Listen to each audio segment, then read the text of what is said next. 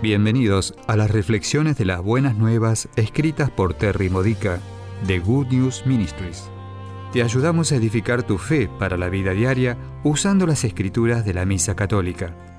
Visita gnm-es.org.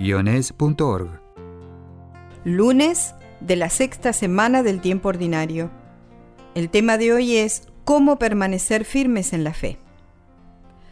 La primera lectura de hoy, Santiago 1, versículos 1 al 11, es un buen resumen de cómo manejar la adversidad como cristiano.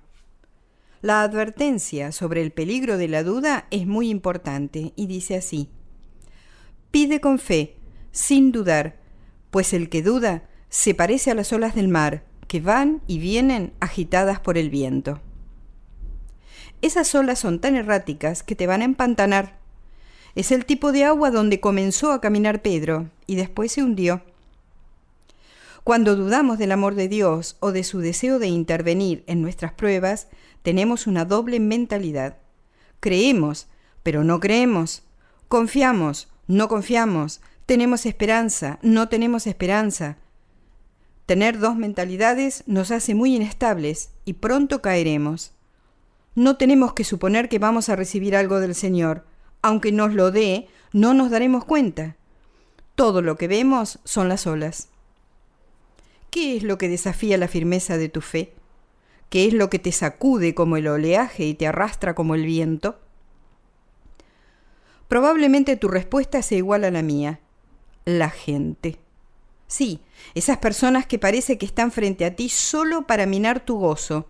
Esas personas que son difíciles de tratar, esas personas que nos critican o nos ridiculizan, y esas personas que están en el camino de la destrucción y que nos preocupan y que las queremos ayudar, pero que no se detendrán para buscar la sanación y la paz de Dios. Esas personas son las causantes de las múltiples pruebas a las que nos enfrentamos. Desafían nuestra paciencia, nuestra habilidad para amar incondicionalmente, nuestra rapidez para perdonar, nuestra perseverancia, nuestra esperanza, etc. En otras palabras, desafían la firmeza de nuestra fe.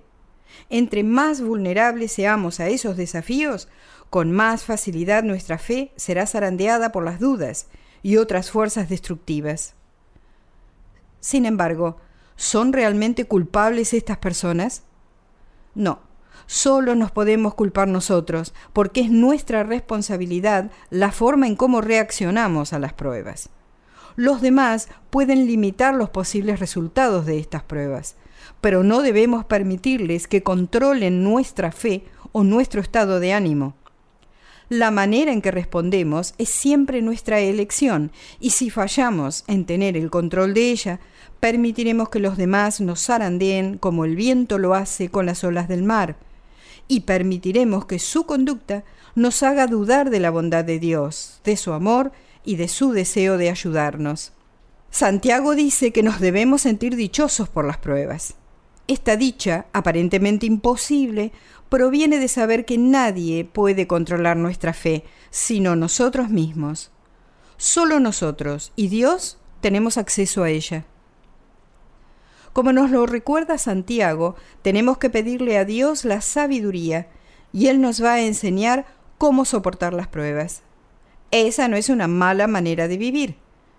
Mientras elijamos creer en Él y actuar conforme a su sabiduría, en lugar de reaccionar ante los conflictos, disfrutaremos de una fe firme que calmará las aguas incluso cuando la tormenta continúe rugiendo. Esta ha sido una reflexión de las buenas nuevas de Good News Ministries, gnm-es.org. Si quieres conocer nuestro ministerio, visita hoy nuestra web.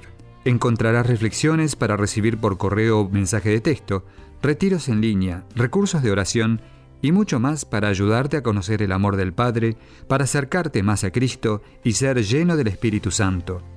Visita hoy gnm-es.org.